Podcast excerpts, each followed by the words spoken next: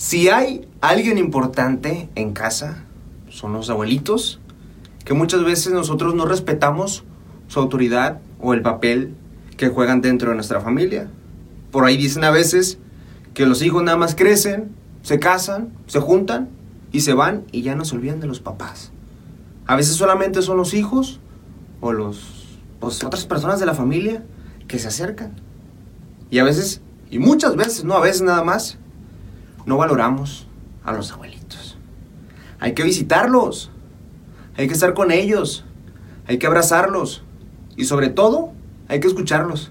Aunque nos repitan siete u ocho veces la misma historia, nosotros debemos escucharlos.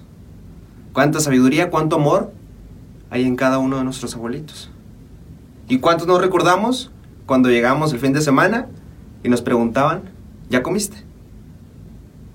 O llegábamos directamente y abríamos la puerta del refri. Pues para meternos un clavado y comer ahí, ¿verdad? Hay que querer a nuestros abuelitos si aún tenemos la bendición de, de tenerlos con nosotros en vida. Porque el día en que se nos vayan, vamos a sufrirlo muy gacho. Hay personas que ya no tienen a sus abuelitos y que los extrañan mucho.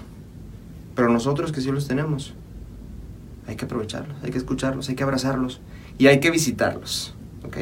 animal. Woo!